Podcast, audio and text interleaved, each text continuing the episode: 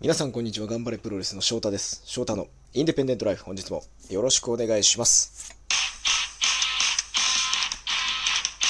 6月7日月曜日に収録しております。昨日6月6日は埼玉スーパーアリーナでサイバーファイトフェスが開催されました。我々頑張れプロレススターティングバトル。まあ、本戦はね、2時から開始だったんですけど、12時45分頃からスターティングバトルという枠で試合が3試合行われまして、そのスターティングバトルのメインという位置づけで、頑張れプロレス提供試合、6人タッグマッチを戦ってまいりました。会場にはね、たくさんの方来ていただきましたし、おそらくレッスルユニバースで生中継見ていただいた方も非常にたくさんいるかと思います。試合後、大会後に社長がコメント出してたように、やはり昨日でレッスルユニバースの会員数もかなり増えて、まあもちろんね、初月無料ということで、今度はそれをこう、継続していく人を増やしたいというのがもう僕、ガンプロとしてもまあ本音ではあるんですけども、まあ、とにかく一大会見てみようという人も多かったと思うし、そういった意味では初めて見た選手がいるなという方も多かったんじゃないでしょうか。もちろんね、普段から応援している人が大舞台に立つというのを見に来た方もいるとは思うんですけど、どうなんでしょう、半々ぐらい、それぞれの選手に半々ぐらい、そしてやはり有名なスターレベルの人だったらもう誰もが見たことある。人もまあもちろんいたでしょうけど、まあ選手それぞれ、ファンの方それぞれかなというふうには思います。まあ、僕自身は提供試合、頑張れプロレス提供試合ということで、スターティングバトルの中で決まって、3週間、4週間ぐらい前は、正直何をこう見せたらいいのか、どういうモチベーションでそこに持っていけば正解なんだろうというのはすごくこう考えていた。どうやってこう自分を高めていこうかなというのをすごく考えながら送っていた。それはやっぱり普段の頑張れプロレスの興行とか、最近は頑張れ女子プロレスなんかもいますけど、そこで所属だけじゃなくて、まあ、他のね、団体の方と試合したりとか、何かトーナメントだったりとか、リーグ戦だ、まあリーグ戦はないですけど、トーナメントだったりとか、何かこう、その1試合に対してこう、ドンとテーマがあったりすることの方が多いですよね。頑張れプロレスは今月1回から2回の興行数なので、その一つ一つで意味のあるカードが組まれることが多い。また他団体に呼ばれた時も、普段戦わない選手とかと戦うことも多い。それなりにこうそこに意義みたいなものを見出していく。ところが、スターティングバトルで、まあ、いつも本当に何度も戦ってきたメンバーと試合をするということで、まあ、純度の高い頑張れプロレスを見せればいいのかなぐらいに思ってたんですよね。で、まあ、ガンプロを見せるっていうことが、まあ、プロ自分にとってのモチベーションなのかとか、こう、うーん、まあ、いよいよ迫ってきたけど、なんかあまりにも、なんて言うんでしょうね。平常心。すごく平常心だったんですよ。おすごい大舞台が控えてるという感じもせず、ガンプロのその、いつものメンバーでやるからこそ、すごくこう、緊張もなければ、こういい意味で高ぶりもないというか、フラットな気持ちでこう、スーッと本番を迎え、そう、迎えれそうだなと、いつも通りでいけそうだなというテンションだったんですけど、やっぱね、こう、10日、1週間ぐらい前になってから、ぐーっと気持ちが上がってきて、だからすごく冷静に考えると、まあ、頑張れプロレスというものが、板橋だったりとか、北沢タウンホールというところでやることが多いですけど、今のこのコロナ禍において、お客さんの席の間隔を空けるなどですね、まだ日本ではそういうのしてますけど、そうなるとやはり100名前後なんですよね、頑張れプロレスのこの1年間の集客の平均というのは。で、後楽園ホールでやっても、現状今700がマックスの中、400から500ぐらい。ビッグマッチでやっぱそれぐらい。という中でですね、昨日やっぱ4000人ぐらいの人が会場にいるわけですよ。で、もちろん DDT 東京女子のファンの方もいる。まあ、DDT 東京女子のファンは多少なりこう頑張れプロレスの知識というものが頭にあるかなと思うんですけど、ノアのファンもいる。でも全く知らない人だってたくさんいるわけですよね。で、その向こうに、カメラの向こうにはユニバースの会員がいて、それは多分会場にいるのと同じぐらいの数が見て、もっと見てたかもしれない。5000人、6000人、7000人という方が同時視聴してる可能性はあるということをふと冷静に考えたときに、こんなチャンスを利用する手はないんじゃないかというスイッチが、こう、唐突になんかね、入ったんですよね、自分の中で。これを利用しなかったら、絶対に後悔すると。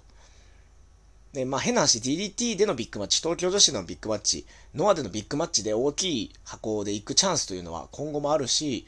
その業界ナンバーワンをね、グループ全体で目指す中であるんですけど、やっぱ現時現時点での、現時点での頑張れプロレスの規模感で言って、まあ後楽園ホール、やはり、後楽園ホールでも本当に、あのー、大変です、後楽園ホール1大会、半年に1回とかや、1年に1回やるだけでも頑張れプロレスにとってはすごく、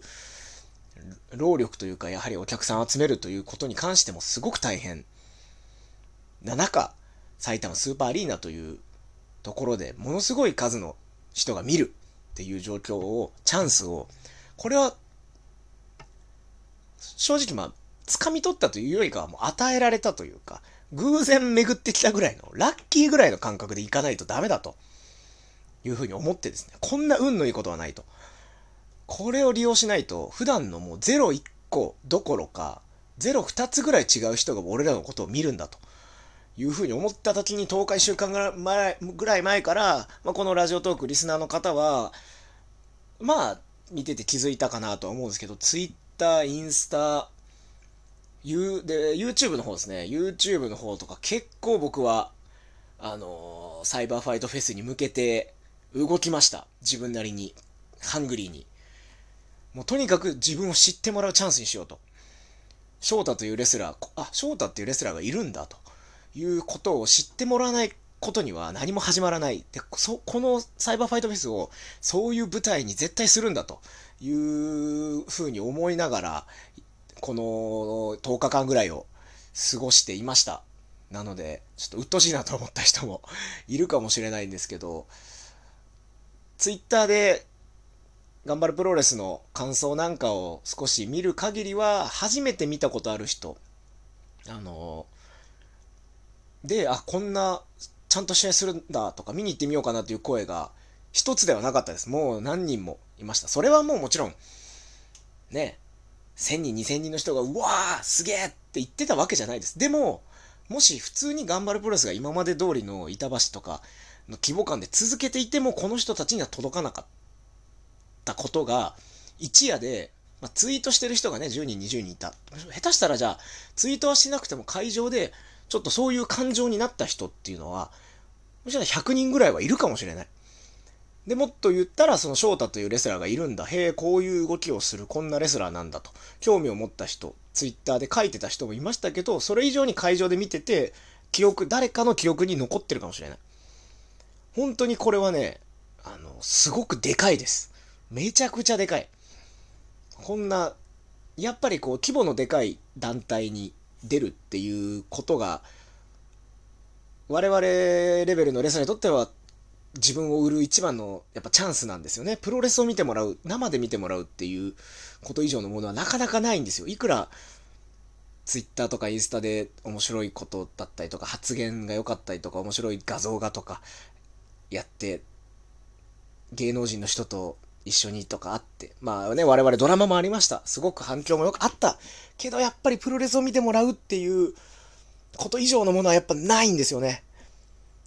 それがね、昨日、できたというのは、本当に、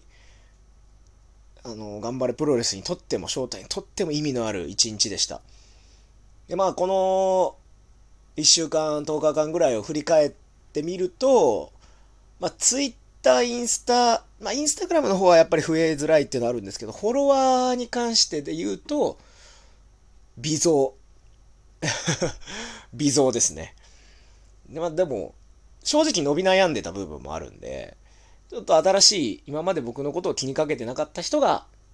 少しでも見るようになったかなと。インスタグラムに関してもそうかなというふうに思うので、いろいろ動いたことがま、マイナスにはならなかったなと。プラスにはなったなとすごく思ってます。これを今後どういうよりいいものに消化していくかっていうものは今月頑張れプロレスはもう2大会トーナメントあって頑張れ女子プロレスも真ん中にあるのでそういう意味では3大会すごくチャンスだと思ってるのでこのサイバーファイトフェスで掴んだ人のちょっとこっちを一瞬にね振り返ってる人がいると思うのでその人たちの心をこうキャッチしていくような戦いそしてまたまあ可能な限りのね活動まあ今ツイッターとかインスタもありますし、こういうラジオトークももちろんです。そういったところで、こう、動き続けていければなというふうに思いました。すごくこうポジティブなエネルギーをもらえた、まさにフェスという感じのサイバーファイトフェスでした。そして、他の団体にも負けてられないなと、すごく思いました。他のレスラーにも負けてられない。また、今日から頑張っていきたいと思います。えー、週末には頑張るプロレスもありますので、ぜひ、来れる方は会場でお待ちしております。見れない方は後日ユニバースで配信。あれ？タウンホールだからもしかしたら生配信もあるかもしれない。ちょっと詳細は 公式サイトの方を確認してください。今日はサイバーファイトフェスを振り返ってみました。最後まで聞いていただきましてありがとうございます。また次回の配信でお会いしましょう。ごきげんよう。さようなら。